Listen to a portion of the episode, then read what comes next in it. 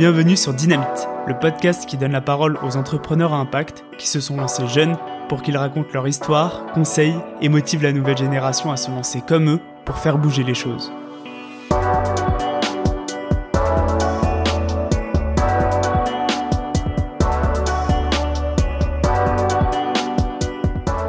Durant ses études d'ingénieur, Maxime voit le documentaire Demain de Cyril Dion qui déclenche en lui l'envie d'agir. Avec Stéphane, ils réfléchissent à des dizaines de projets, mais c'est l'histoire du grand-oncle de Maxime, André, forcé d'arrêter son exploitation agricole en pleine transition vers le bio, qui leur donne une idée géniale. Pour qu'un agriculteur devienne bio, il doit respecter une période difficile de conversion durant laquelle il produit en respectant des critères précis, mais ne peut pas vendre au prix du bio. Alors il lance Pour Demain, une marque qui commercialise les produits d'agriculteurs en conversion biologique et les rémunère justement. Il commence avec Damien dans les Hauts-de-France en récupérant quelques cagettes de pommes et de poires et en les vendant sur le stand d'un marché en plein mois de janvier. Aujourd'hui, ils accompagnent plus de 500 agriculteurs partout en France et ont participé à la conversion bio de milliers d'hectares de terre. On a parlé durant cet épisode de la transition des agriculteurs vers le bio, des péripéties de cette incroyable aventure et plus généralement de résilience. Merci Maxime et bonne écoute.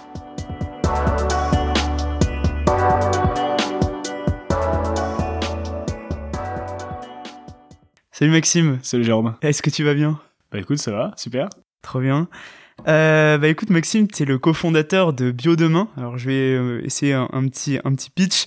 Euh, Biodemain du coup, c'est une marque qui commercialise euh, les produits d'agriculteurs qui sont pas encore certifiés bio, mais qui sont en passe de le devenir. Ils sont en conversion biologique pour leur apporter un complément de revenus durant cette période qui peut être un peu difficile. Est-ce que je suis bon? C'est bien résumé. Impeccable. Euh, Maxime, je vais commencer par une, une petite question brise-glace. Euh, quel est ton documentaire préféré? Bonne question. euh, J'étais, euh, je suis toujours alors, très très fan de Il était une fois. Je sais pas si tu vois la série euh, de petits dessins animés. Ok. Bon, je le regarde moins maintenant que j'ai grandi, mais euh, quand j'étais petit, euh, très grand fan. euh, et c'est toujours très bien fait quand j'ai l'occasion de revoir. Ouais. très sympa. Trop bien. Euh, je pensais que t'allais répondre euh, demain de Cyril Dion. J'étais en fait désolé. Euh, dommage, j'avoue que c'est mon préféré, mais super intéressant. Ouais, carrément. Mais c'est pas le film que tu revois euh, 50 fois. Non, même vrai. super inspirant. Et c'est vrai que. euh, Moi, tu me tends une perche, là, du coup. Mais Vas-y. euh, demain, c'est euh, le. Je pense le film qui est un peu à l'origine de. Mon envie de, de créer des solutions euh, durables, Ouais. c'est que c'est vraiment avec ce film que j'ai vu en avant-première avec un pote euh, quand j'étais encore étudiant. Je devais avoir 18 ou 19 ans à l'époque. Et c'est vraiment en voyant ce film que je me suis dit, bah, en fait, il y a un problème, mais ça, on le savait. Mais on peut créer des solutions, c'est possible. Il y a Hmm. plein de choses qui peuvent être faites sur plein de sujets. Ouais. Et c'est vraiment de là que c'est parti de me dire, mais euh, on peut changer le monde et moi, le premier, je peux faire quelque chose. Hmm. Et c'est vrai que ce film-là était incroyable pour ça. Ouais, c'est clair. Et c'est marrant parce que quand j'ai préparé notre euh, notre interview et que j'ai entendu que tu dis tu parlais de demain, et je me suis dit mais moi aussi en fait ça a été aussi le le déclencheur et je pense comme quelques-uns de notre euh, notre génération euh, euh, assez assez parlant. Toi toi du coup euh, t'as grandi à Lille ici enfin dans la région? Moi, je suis nantais de base. Ah t'es nantais. Ouais, ok. Pas du tout du coin. Ok. Euh, j'ai fait mon lycée à Valenciennes, d'où le fait que je suis arrivé à Lille. Ok. Mais parce que les parents déménageaient régulièrement. Mais de base, nantais. Ok. Du coup t'as fait des études euh, d'ingénieur après ici à Lille, c'est ça? Ouais, on a fait l'ITEM avec Ouais. Stéphane, euh, mon associé. C'est une école euh, ingé commerce basée Ouais. à Villeneuve, à côté de Lille. Et t'avais quel projet quand t'es euh, rentré? Pourquoi des études d'ingé? Euh, parce que je pas ce que je voulais faire. Ouais. J'ai pris le plus large possible et c'était la seule formation où tu faisais et ingé et commerce en même temps. Ouais. Euh, donc c'était cool, c'était très très varié. Je me suis dit que je pouvais toujours retomber sur mes pieds après ça Ouais. parce que pff, si tu reprends l'année du bac, à un moment je voulais être, euh, je voulais faire l'armée, à un moment je voulais être écrivain, à un moment je voulais être journaliste. J'avais euh, 50 idées et finalement rien de, de très précis. Et en rentrant à l'ITEM, euh, c'était vraiment l'idée de rester euh, super large et pouvoir un peu se toucher à tout, savoir tout faire, euh, Mm. et retrouver sur mes pieds plus tard sur euh, un métier ou un autre. Dans une interview d'un podcast que j'écoutais, euh, tu disais que tes études de- d'ingénieur, elles, t'avaient pas euh, du tout apporté de, de conscience écologique, euh, que c'était venu justement avec des documentaires comme Mm. comme demain. Euh, quand est-ce qu'il a démarré ton engagement? Est-ce que c'est à la suite de ce documentaire? Et, et comment ça a commencé? Est-ce que tu as changé tes habitudes de vie? Est-ce que ça a été des expériences pro Voilà, comment ça s'est passé ton vraiment le début de ton engagement? Alors je pense que j'avais, avant de parler d'engagement, j'avais une conscience écologique, Ok. mais comme beaucoup de monde, je pense que par l'éducation que j'ai eue, euh, mon attrait pour la nature, euh, ce que je pouvais lire dans euh, les documentaires, enfin les, les petits sciences et etc. que j'avais quand j'étais quand j'étais jeune. Je pense que j'ai toujours eu cette conscience-là de me dire bah il y a quand même un souci, il faudra un jour qu'on le règle. Ouais. Et j'ai envie de bosser pour là-dedans. Tu vois, je me renseigne sur les énergies- énergies renouvelables, en tant qu'ingénieur, sur l'informatique pour développer des solutions durables. J'avais pas mal d'idées, mais sans pour autant être engagé. Ouais. Parce que je suis un mouvement, une conscience que j'avais. Ouais. Et c'est vrai qu'à ces moments de demain, que, enfin du documentaire demain, que euh, j'ai vraiment, euh, vraiment bougé, que je, je suis devenu végé, que commençais à prendre que le vélo, que j'ai arrêté d'acheter des fringues euh, neuves. euh, Enfin, j'ai fait quand même pas mal de choses Ouais. dues à ça. Et euh, je suis parti deux ans en césure. Ouais. Donc je suis parti deux ans, bah, notamment à Gawet Kalinga, une asso euh, aux Philippines, euh, où j'aidais des, des projets sur euh, l'agriculture durable. Ok. Euh, je suis parti à Toulouse dans les biomatériaux, où j'ai fait six mois euh, en R&D. J'ai fait six mois à Paris dans du coaching pour euh, entreprise sociale. Ouais. Et ensuite, euh, sur la fin de la césure et, et de la fin de mes études, j'ai monté euh, la filiale France d'une start-up euh, néerlandaise qui Ok. faisait des solutions zéro déchet pour les festivals. Euh, donc c'est de là que j'ai vraiment commencé à, à m'engager dans l'action vraiment. Ouais. C'était suite à demain, avec des choix perso et des choix pro, euh, qui m'ont mené jusqu'à la création de Biodemain euh, en sortie d'études. Ok. Tu comment t'as rencontré Stéphane? Du coup, c'était euh, durant les études, mais est-ce que c'était euh, un de tes potes Enfin, comment vous êtes parlé euh, de base? Comment Ouais. ça s'est fait le contact? Stéphane, c'était mon fio d'école. Ok. Euh, donc je l'ai, je l'ai intégré dans l'école avec le petit bisutage habituel, euh, des, des œufs cassés sur le crâne et un peu de farine sur la tête. Euh, pas très écolo, c'est d'ailleurs. mais à l'époque, c'était, c'était normal. Euh, et oui, c'est comme ça qu'on s'est, qu'on a commencé à discuter. Et euh, du coup, avec la césure, je, je suis retombé dans sa promo. Ouais. Et euh, on a fait pas mal de projets ensemble. On était un peu le bon binôme euh, de cours. Puis on a commencé à faire des projets un peu entrepreneuriaux euh, pour l'école Ok. euh, ensemble. Et puis à petit, c'est là qu'on est venu à se dire, mais on a eu envie de monter une boîte euh, Ouais. qui peut avoir de l'impact, qui peut changer le monde. euh, et si on le faisait ensemble. Ouais. Et c'est de là que c'est parti. Et euh, ce que je trouve intéressant, c'est que tu disais que t'avais pas mal de, enfin, vous aviez cherché pas mal d'idées, etc. euh, euh, voilà, mais sans forcément trop creuser. Du coup, c'est, enfin, ton, ton, ton engagement, enfin, votre engagement passait aussi, du coup, par vraiment ce, euh, le fait de, de monter une boîte, d'entreprendre. Euh, pourquoi toi, enfin, que- quel est ton regard là-dessus? Pourquoi c'est, tu choisis finalement l'entrepreneuriat euh, pour pour t'engager en quelque sorte? Je, je pense qu'il y avait un aspect euh, excitation de l'aventure, envie de Ouais. monter son truc. Ok. Je pense aussi que si euh, des jeunes culturellement aisés comme euh, ce qu'on pouvait être, qui ont quand même énormément de chance dans la vie d'avoir des bonnes études, Ouais. d'avoir euh, compris comment fonctionnait le, le système, d'avoir accès quand même à pas mal de choses, sinon on monte pas une boîte et on change pas les choses, bah, il y a pas grand monde qui peut le faire, quoi. Hmm. Et en tout cas, je, trou- je trouve que nous, en tant que jeunes euh, qui a de la chance, on a, on a aussi un, un devoir envers la société qui est de se bouger le cul et, et de changer les choses. Ouais, Enfin, c'est mon ressenti perso. Et euh, c'est vrai qu'on n'a pas, avec Stéphane, on avait un- une envie de créer une boîte écologique et sociale qui avait un double impact. Ouais. Euh, mais on n'est pas euh, de base euh, l'idée, c'était pas une idée ou une problématique sociétale qui nous a fait dire euh, on va monter notre boîte. C'est vraiment on voulait créer quelque chose qui pouvait faire le bien. Ouais. Et finalement on a cherché euh, 50 idées, euh, on est plein plein plein pendant peut-être six mois on a cherché une idée jusqu'à ce que mon grand-oncle André, qui était agriculteur en, en Bretagne, euh, nous annonce qu'il a arrêté l'activité de, de sa ferme. Ouais. Euh, et en fait, c'était dû à, sa conversion biologique qu'il a, qu'il a raté. C'était très compliqué pour lui. Et, euh, et en fait, les banques l'ont pas soutenu. Il a eu une grosse chute de rendement. Il a dû, il a dû stopper. Et à ce moment-là, que Stéphane, on s'est dit, mais vas-y, mais il y a un truc, il y a un truc énorme qui se passe là. Comment c'est qu'un agriculteur qui est en train de, qui, qui veut faire le bien, Ouais. ne veut pas aller au bout de sa démarche. Donc, on s'est renseigné. Et en fait, il y avait une énorme problématique à ce niveau-là. Ouais. Et donc, c'est là qu'on s'est dit, bah, vas-y, il y a un truc de ouf à faire. Ouais. Et donc, c'est là qu'on, qu'on a lancé Biodemain pour accompagner ses producteurs. Et il y, en- il y en a beaucoup des agriculteurs qui, euh, co- comme, euh, comme André, qui ont du mal à, à faire cette conversion. Euh, qui ont du mal, oui. Qui Ouais. échouent totalement, non, c'est assez rare. Euh, D'accord. C'est vraiment un cas particulier, André. Hein. Faut, faut comme le dire. hein, C'est, euh, je crois, moins de 4% des agriculteurs qui entrent en conversion, qui euh, euh, stoppent pour des Ouais. raisons euh, économiques. Après, il y en a plein qui ne se lancent pas parce Ouais. qu'ils savent qu'ils sont pas les reins assez solides. Il y en a plein qui galèrent pendant la conversion. Ouais. Et c'est ceux-là qu'on aide. D'ailleurs, mais c'est très rare que tu arrêtes complètement l'activité à cause de la conversion. Hmm, c'est ça. Au pire, oui, effectivement, soit tu tu vas pas jusqu'au bout, enfin voilà, tu euh, ou alors euh, ça se fait, mais c'est peut-être un peu difficile et tu connais des années difficiles, mais effectivement renoncer c'est peut-être un peu rare. j'aimerais qu'on revienne un petit peu sur euh, sur le problème de base et peut-être un peu vulgariser le sujet. Alors je suis parti de très large. Qu'est-ce que le qu'est-ce que le bio, Maxime? Parce que c'est vrai que c'est quelque chose qu'on entend partout, mais je pense que finalement peu de gens savent le définir. Peut-être ils peuvent donner quelques éléments de réponse, mais c'est pas aussi aussi évident. Hmm. Bah, le bio, c'est un cahier des charges, c'est un label. ok. Le, le, bio, c'est un label.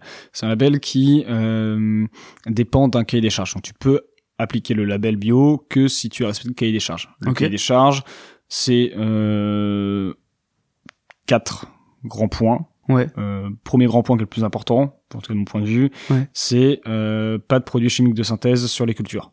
En gros, on résume vulgairement par pas de pesticides, mais il y a des pesticides, organiques qui eux sont autorisés. Ok. Donc c'est pas de produits chimiques de synthèse, pas d'OGM, plusieurs règles sur le bien-être animal euh, qui sont, je pourrais s'en détailler, mais en termes d'espace, en termes de nourriture, etc. Ok. Et euh, beaucoup d'additifs euh, qui ne sont pas autorisés. Ok.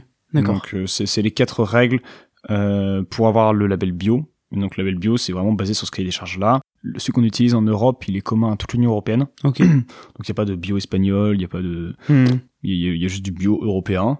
Sur d'autres labels de d'autres continents, enfin hors même Union européenne, ouais. il peut y avoir des différences. Euh, même si le plus souvent euh, c'est assez similaire, il peut y avoir des petites différences, euh, notamment sur quel produit est autorisé ou pas. Ouais. Euh, mais en tout cas, le bio c'est vraiment ça. C'est une agriculture du coup qui, en termes d'impact, va mieux protéger les sols, l'eau, la biodiversité, parce que tu injectes moins de produits chimiques, donc forcément euh, ça te permet d'avoir euh, des sols beaucoup plus vivants, beaucoup plus d'espèces, beaucoup plus d'individus et euh, des nappes phréatiques qui sont protégées. C'est une agriculture qui rémunère bien le producteur, qui crée de l'emploi, 50% en plus par, sur la même surface. Et c'est euh, des modèles qui sont plus rentables pour l'agriculteur. En plus de la protection euh, des populations rurales, qui, des agriculteurs qui seront pas euh, exposés aux produits chimiques. Donc voilà ce que c'est euh, le bio, c'est un cahier des charges qui a de l'impact. Ok, très bien. Le bio, ça représente à peu près 10% des surfaces agricoles en France. Mm. pourquoi pourquoi c'est dur concrètement de passer au bio? Enfin, qu'est-ce qui se passe durant cette conversion biologique? Déjà, mm. pourquoi ici il y a une phase de conversion biologique? Ouais. Du coup, dans le cahier des charges bio, il y a une obligation de passer par la conversion pour avoir ce, ce label. Euh, la conversion, c'est une période qui est là pour épurer les terres. C'est se dire que pendant euh, 15 ans, 50 ans, 100 ans, tu as cultivé euh, ta terre à mettre des produits chimiques, bah forcément, si tu commences à cultiver en bio maintenant, il en restera forcément un peu dans la terre. Mmh. Elle est contaminée, quoi, en quelque sorte. C'est ça. Ouais. Euh, donc en fait, c'est une période qui est là pour rassurer le consommateur. Le consommateur, consommateur se dit bien, bah oui, même s'il vient de d'obtenir le label, bah, c'est déjà correct derrière. Ouais, carrément. Et donc c'est à ça que sert la conversion. C'est une durée euh, légale de 2 à 3 ans euh, suivant les filières, euh, qui est obligatoire. Et ce qui est compliqué pendant la conversion, c'est que tu dois cultiver déjà en bio, mais sans avoir le label, donc sans avoir le prix de vente bio. En fait, pendant 3 ans, tu vas avoir toutes les contraintes de cultiver en bio, donc des investissements, une chute de rendement qui peut jusqu'à 40%, tu vas avoir une hausse du coût de la main d'œuvre, hmm. donc plus 50%, en, moyenne, tu vas avoir une hausse du coût des matières premières parce que tes semences bio, euh, tes produits organiques, etc. Bah, ça coûte bonbon. Et tu te retrouves finalement à avoir beaucoup de coûts, des rendements faibles, ouais. et pour autant pas le label bio, donc pas un prix de vente valorisé. Donc c'est ça qui rend économiquement très compliqué la conversion.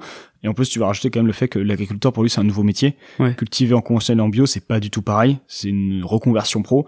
Et, euh, et donc ça rend la mentalement et financièrement très compliqué la, la transition. Hmm. Ouais, au final, euh, t'as ton agriculteur, euh, s'il a pas sa entre guillemets euh, sa conscience écologique, il y a rien qui l'incite à passer au bio, quoi. Si, parce qu'une fois que t'es en bio, c'est rentable. C'est quand même, financièrement, c'est intéressant. C'est pour ça que t'en as qui, qui y vont. Mais c'est clair que les premiers agriculteurs qui sont passés en bio, ouais. c'était pas rentable. à l'époque, t'avais pas de filière structurée, t'avais pas de magasin bio. oui, à part leur conscience et leur conscience écologique et sanitaire pour eux-mêmes. Parce que quand même, tu te protèges bien quand tu es en bio, en tant qu'agriculteur, c'est quand même pas mal euh, en termes de, de, de maladie. Euh, à part ça et la rentabilité finale, c'est que la pâte de conversion, elle est pas du tout intéressante. Hmm. Et euh, pourquoi l'État, enfin, est-ce qu'il incite à passer au bio les agriculteurs euh, ou pas? Euh, En termes de communication, oui, très fortement. en termes financiers, ça, il y a eu, il y a eu des bonnes aides à un moment. Euh, elles sont, qui dépendent de la PAC, Hmm. très principalement. Elles sont revues régulièrement à la hausse, à la baisse. Euh, là, le, la dernière mise à jour de la PAC, elle était, elle est très défavorable. Enfin, pas de la PAC, mais de l'interprétation française de la PAC Ok. est très défavorable aux agriculteurs bio parce qu'en fait, ils sont mis sur un niveau à égalité avec d'autres labels qu'on appelle moins 10 ans, donc qui sont moins bons, euh, qui sont les labels HVE, enfin le, notamment le label HVE, que, que celui qui fait le plus concurrence euh, au bio. Euh, et en fait, du coup, les aides sont redistribuées sur tous ces agriculteurs-là, alors qu'il y en a qui font assez peu Ouais. comparé aux agriculteurs bio. Donc, il y a des aides, mais elles sont pas incroyables, et surtout, elles arrivent très tard dans la conversion. Donc, Ok. euh, t'as le temps de épuiser pas mal ta trésorerie avant que l'aide arrive. Donc euh, après l'histoire de André, vous, vous cernez un peu ce, ce problème. Vous voyez que voilà, il y a peut-être pas grand chose en tout cas qui qui incite. Tout de suite, vous- enfin, vous, vous partez sur quelle idée? Euh, Quelle est la première iba- image de, de bio demain que le premier modèle de bio demain que vous avez en tête? Hmm. Bah Alors, je me souviens très bien que euh, une des premières phrases qu'on a dites, on va créer la marque du euh, pas vraiment bio, Ouais. du presque bio, on a dit un truc comme ça.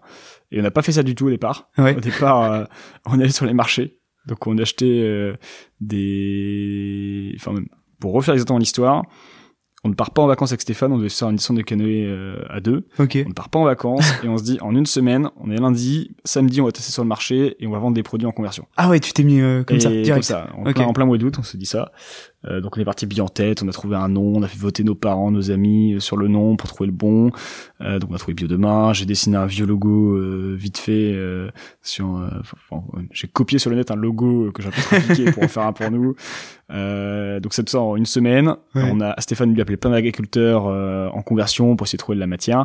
Et bon, au bout d'une semaine, forcément, on s'est rendu compte que les marchés, il fallait une carte et donc il fallait un, toute une procédure, que les agriculteurs, on n'en trouvait pas comme ça, c'était pas si simple. donc on s'est retrouvé un peu comme des deux couillons à la fin de la semaine en n'ayant pas fait grand chose.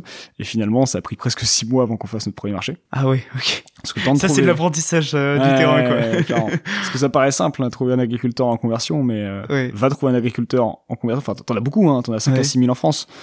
Mais déjà, va trouver un agriculteur euh, qui veut te vendre tes produits, qui soit bien en conversion, qui ait des produits sur la bonne saison euh, où t'es, dans le nord où t'as pas non plus énormément de produits. Ouais, ça a pris un paquet de temps. Et finalement, c'est en donc ça c'était en août et c'est en décembre 2018 du coup qu'on trouve notre premier producteur partenaire, Damien, qui était arboriculteur euh, près de Lille, qui nous vend euh, des pommes et des poires et donc on a pu tester sur un premier marché en janvier. Ouais. Et je me souviens, on avait fait des forcément des, des business plans Ouais. euh, énormes. On se projetait à faire euh, 300 marchés par mois avec des employés, euh, euh, donc euh, à Amiens, euh, à Reims, en toute la, la région nord. Ouais. On se voyait là-dessus avec que des producteurs, euh, un petit pool de producteurs locaux. Donc ça, c'était un peu l'image qu'on avait à l'époque. Et on arrive sur notre premier marché, euh, tout feu tout flamme.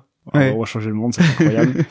Et, euh, et grosse désillusion parce qu'on enfin on arrive euh, crevé enfin même si on est tout excité on arrive crevé parce qu'on s'est levé à 4 heures du mat on arrive euh, il pleut euh, il y a une espèce de petite neige molle qui tombe c'était je crois le 26 janvier ouais. euh, 2019 et, euh, et c'est désert Ouais. on, on vend que dalle et dans le que dalle il y a la moitié des ventes c'est la famille qui, qui est passée ok, d'accord.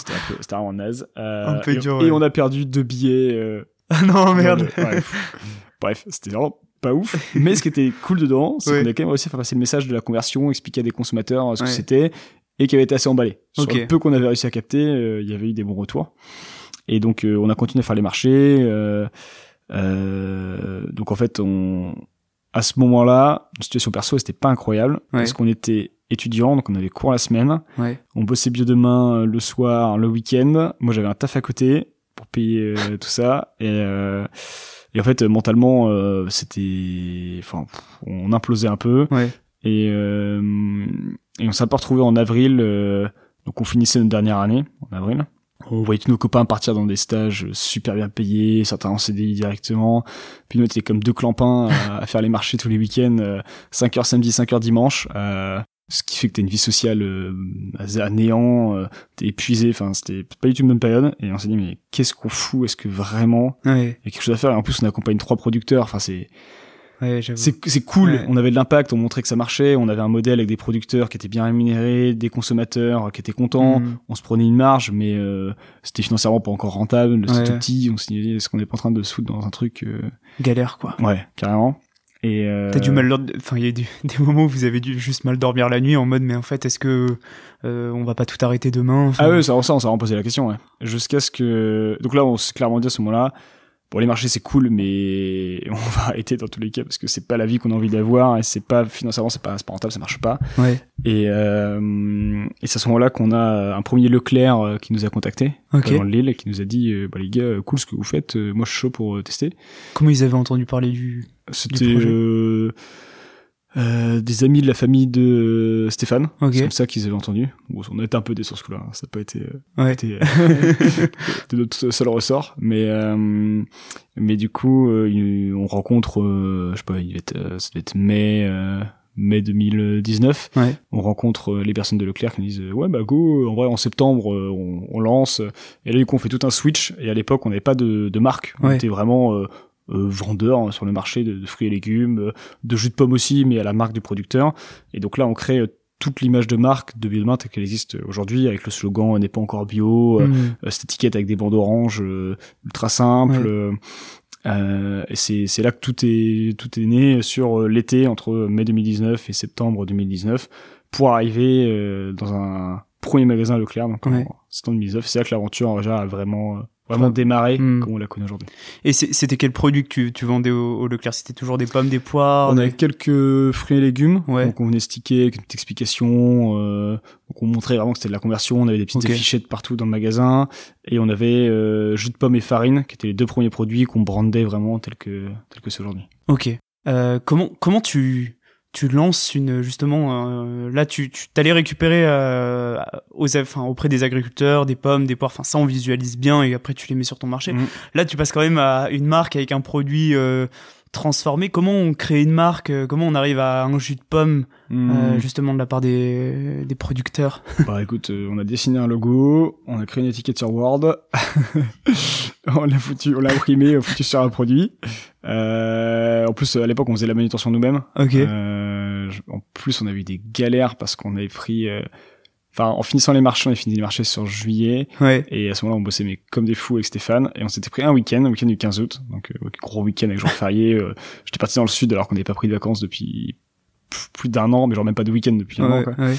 Et euh, l'imprimeur, donc le 15 août pour le lancement euh, début septembre, qui m'appelle pour me dire bon finalement Maxime, euh, on pourra pas, trop petite production, euh, on pourra pas imprimer.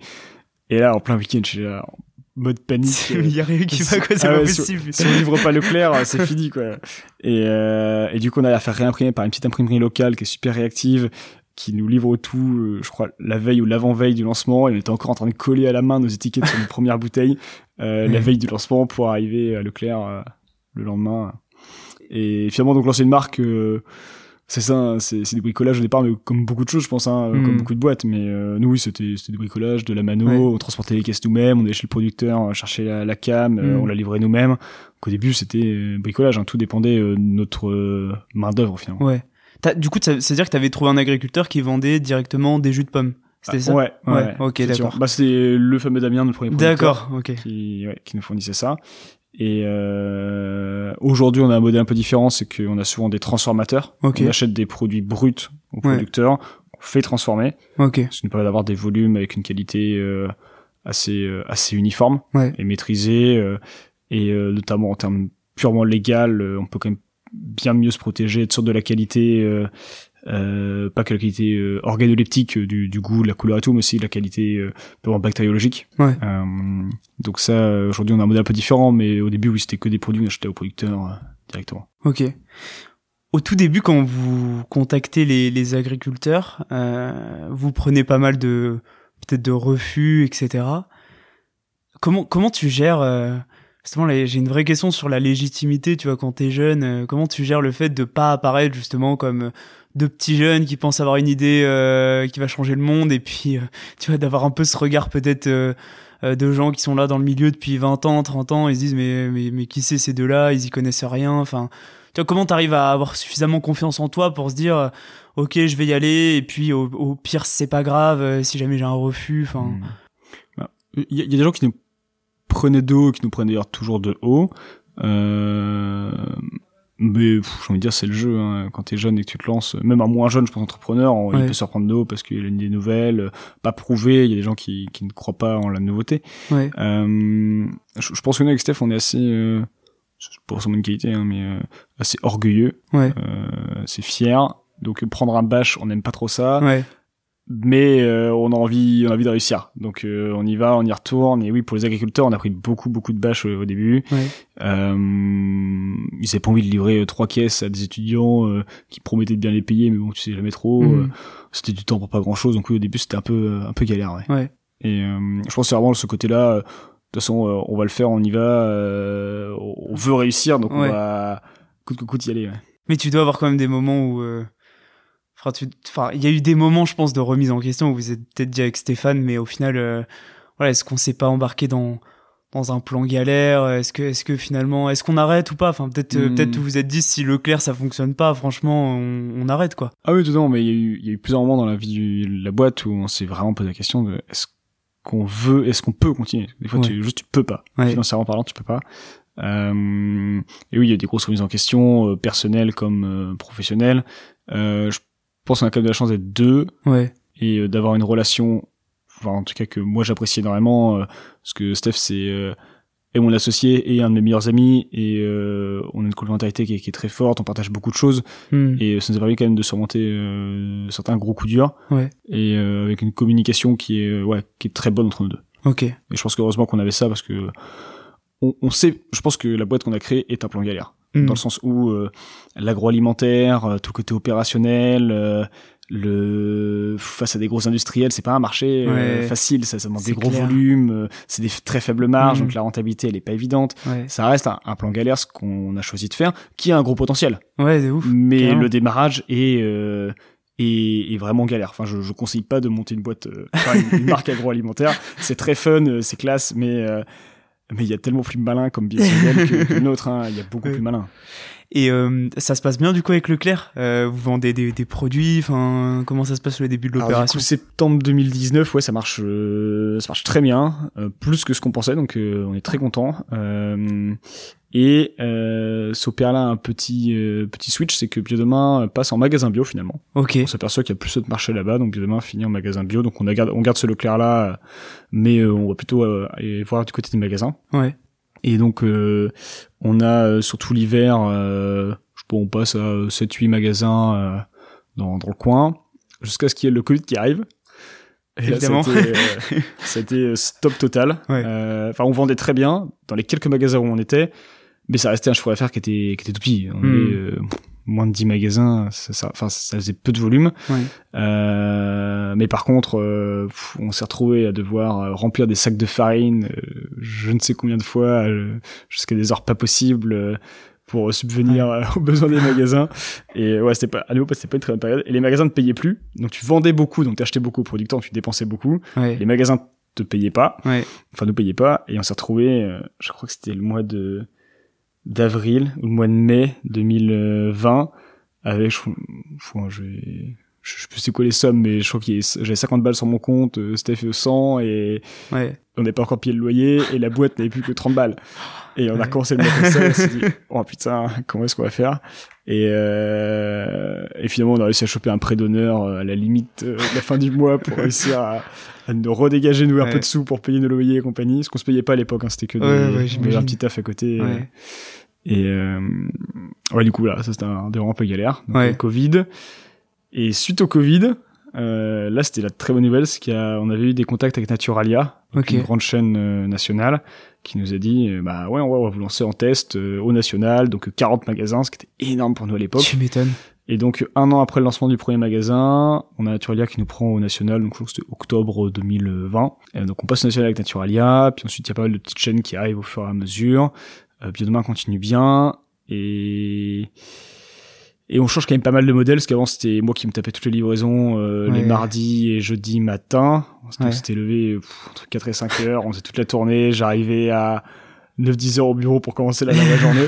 Donc euh, ouais, c'était un modèle vraiment bricolage. Ouais. Vraiment bricolage. Les préparations de commandes, pareil, j'imagine. Ah, c'est- c'était Steph, c'est Steph. voilà, euh, c'est lundi mercredi soir jusqu'à 20h. Euh, ouais, c'était c'était très bricolage. Bon, ça, ça fonctionnait, hein, mais Ouais, c'est clair. c'était pas incroyable. Et euh, donc là, on passe quand même à un autre modèle parce qu'on a un entrepôt, des gens qui préparent pour nous, donc Ouais. on commence à structurer quand même. C'est quand même bien différent. On a les premières embauches.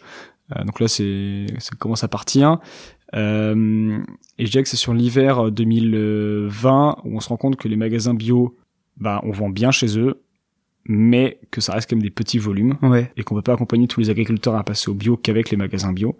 Et donc c'est là qu'on lance euh, Transition, Ok. notre deuxième marque, euh, qui a destination de la grande distribution. Donc on a ces deux marques qui font la même chose, mais avec une communication différente et des produits différents, Ok. euh, chacun sur leur réseau euh, respectif. Et donc euh, transition lancement en mars, au même moment, mars 2021, au même moment où on fait une levée de fonds, euh, qui nous donne un peu d'air, euh, ce qui nous a permis d'arrêter de bosser à côté, parce que jusqu'en mars 2020, enfin jusqu'en Ah, jusque là, tu vous bossiez à côté, quoi. janvier 2021, on avait un mi-temps avec Steph Ouais. euh, à côté, donc euh, on continue un peu à galérer quand même. On payait Ouais. nos salariés, mais on n'avait pas de quoi euh, se payer Ouais. On était 3-4 à l'époque.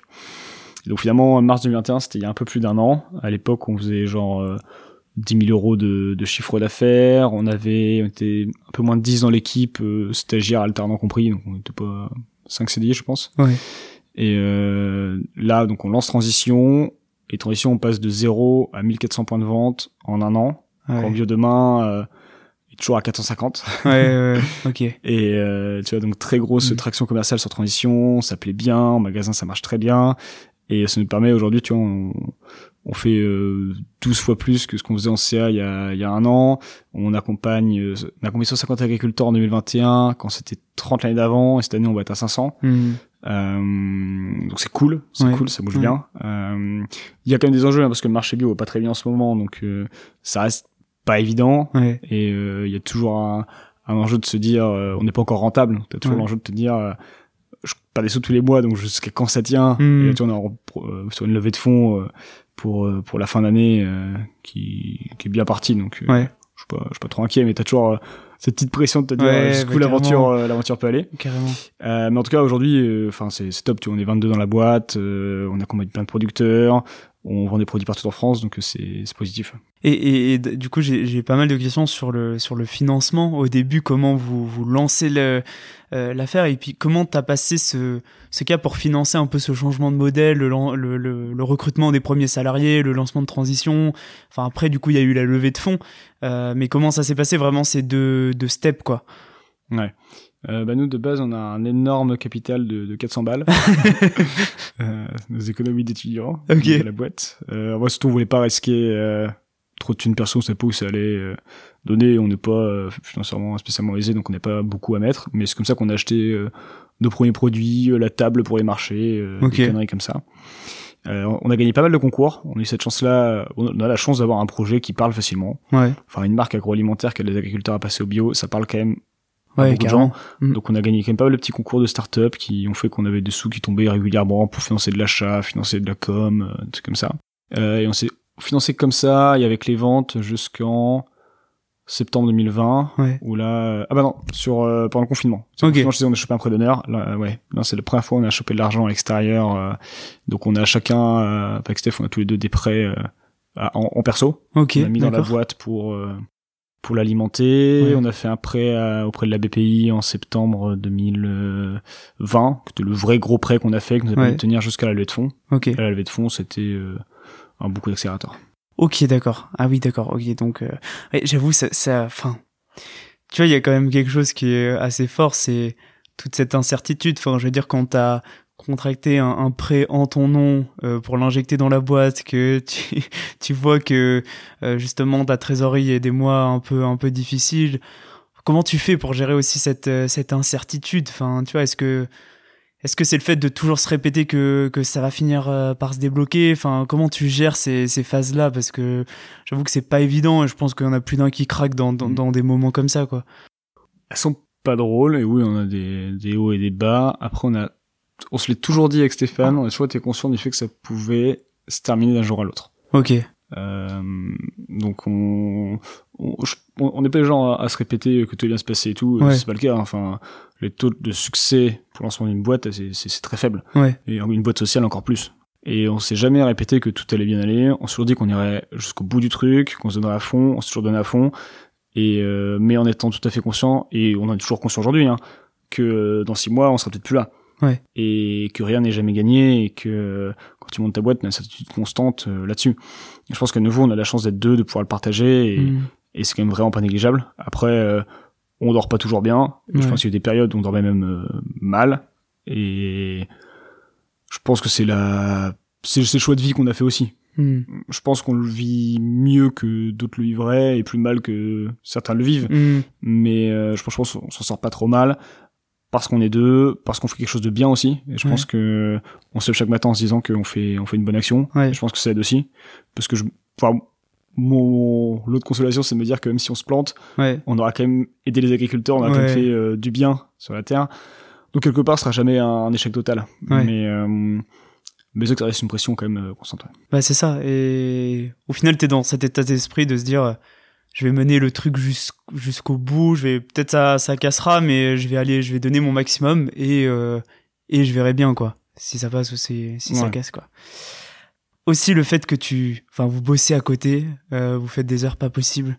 Et justement ça, euh, moi de, enfin de- depuis que je m'intéresse à cet écosystème, euh, je me rends compte que à chaque fois il y a toujours le truc de ah tu lances ta boîte mais euh, c'est à dire que du coup pendant euh, trois ans tu pas de vie euh, tu vas bosser tous les week-ends et, euh, et ce qui est pas forcément euh, faux tout dépend après du business qu'on lance mais euh, comment tu fais pour euh, tu vois gérer cette vie euh, comme tu dis c'est un choix de vie qu'on a fait mais comment tu fais pour gérer le fait de d'avoir un taf à côté de d'avoir un projet entrepreneurial qui te prend euh, Mhm. je sais pas combien de temps par semaine enfin pour justement enfin gérer ce, ce rythme de vie qui est quand même assez euh, assez infernal Je, je pense que nous, c'est vraiment le cas extrême du projet où tu as deux étudiants sans expérience, sans réseau, sans Mhm. thune, qui lancent une boîte agro où tu énormément d'opérationnel ouais et euh, qui n'ont pas le chômage ou pas les parents derrière euh, qui filent un coup de main. ouais Euh, et c'est nous, c'était souhaité. hein. Les parents auraient pu, mais on a fait le choix de ne pas leur demander.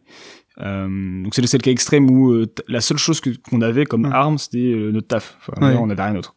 Donc euh, oui, on a beaucoup taffé. Euh, trop, je pense. Je pense que c'était, c'est pas sain ce qu'on a fait. C'est pas sain ce qu'on fait des fois encore.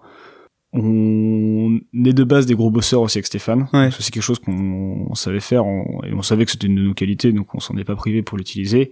Euh, après, c'est vrai que quand je revois euh, certains moments de ma vie des trois dernières années, ouais je me dis pas que euh, c'est souhaitable euh, comme rythme de vie et comme vie.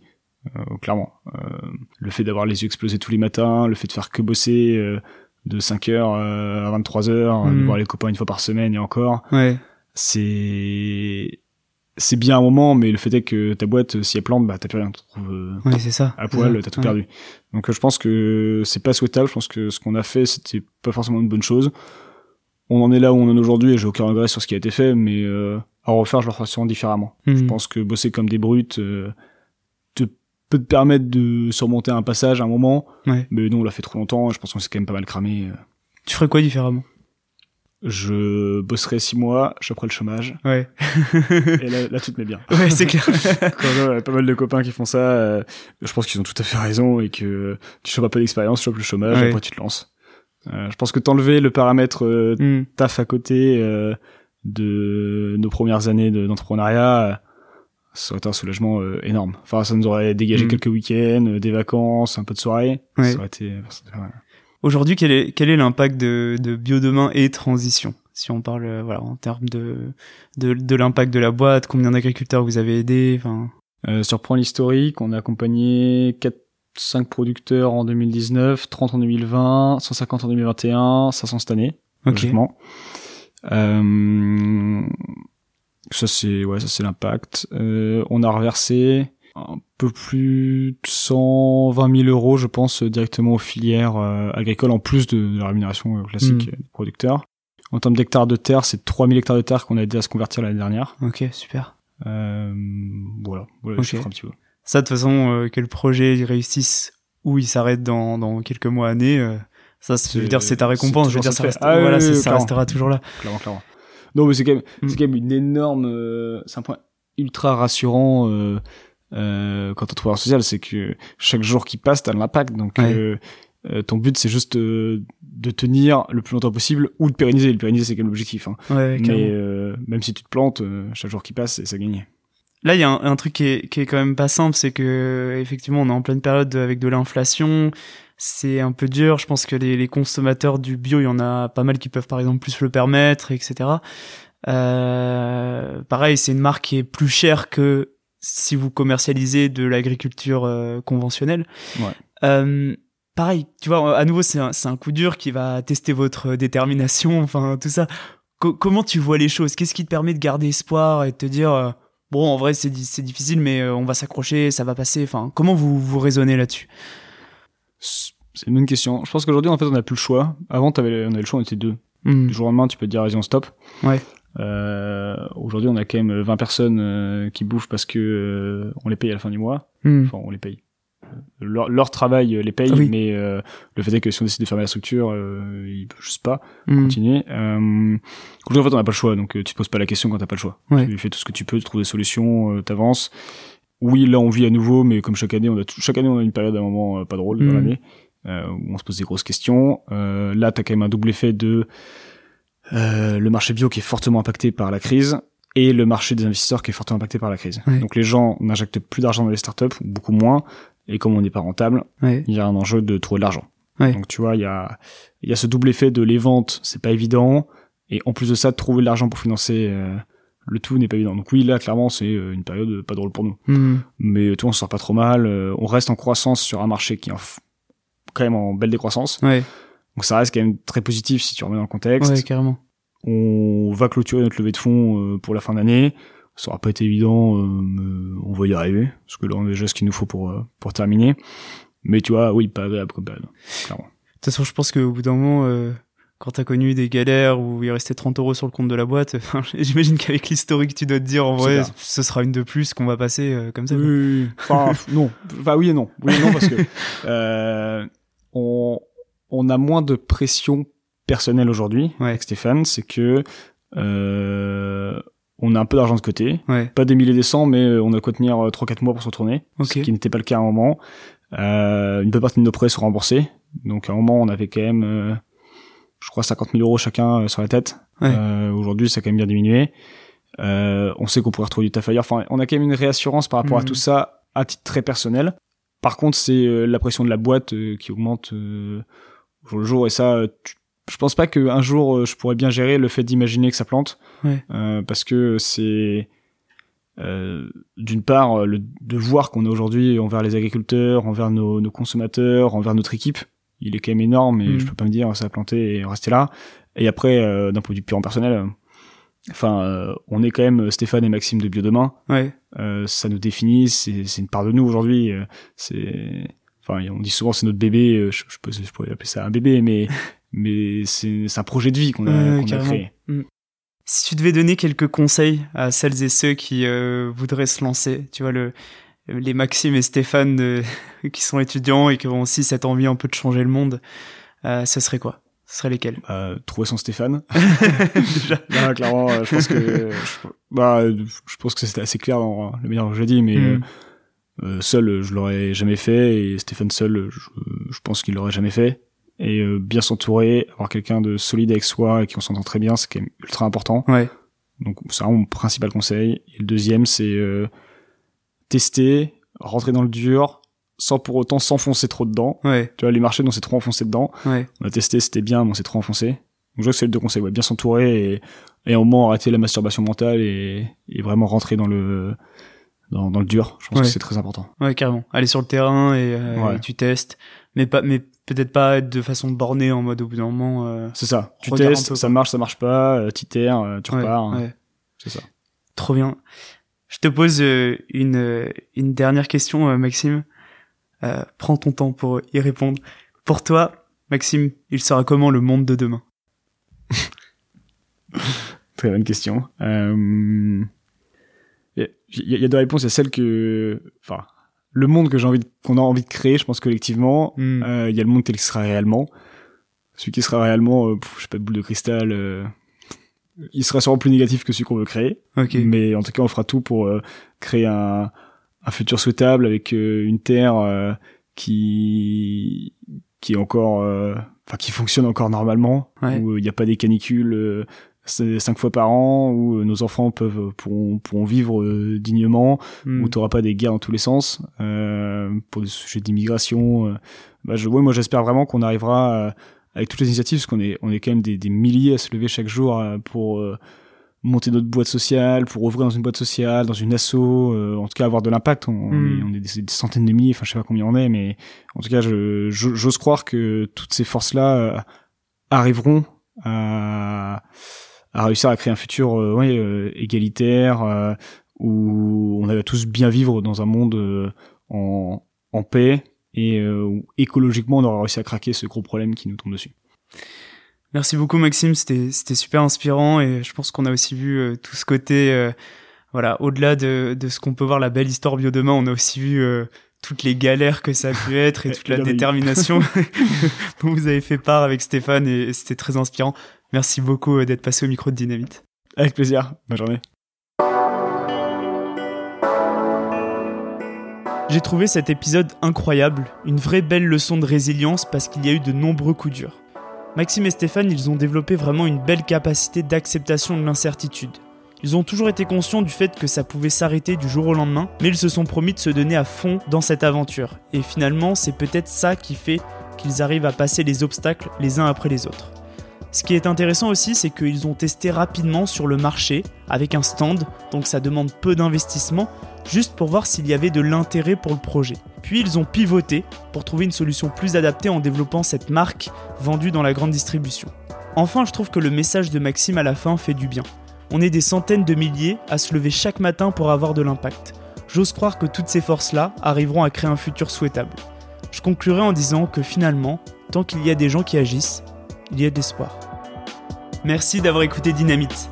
Si vous avez aimé cet épisode, n'hésitez surtout pas à mettre plein d'étoiles sur vos plateformes de podcast préférées, à suivre Dynamite sur Instagram dynamite.podcast et en parler un maximum autour de vous. Vous pouvez également m'envoyer des messages pour me faire part de vos remarques ou de vos questions, ça m'aide vraiment à améliorer le projet. Je suis Jérôme Codias, créateur de Dynamite, un podcast engagé pour mettre en lumière d'autres modèles pour cette nouvelle génération afin d'imaginer une société plus juste et durable. Merci et à bientôt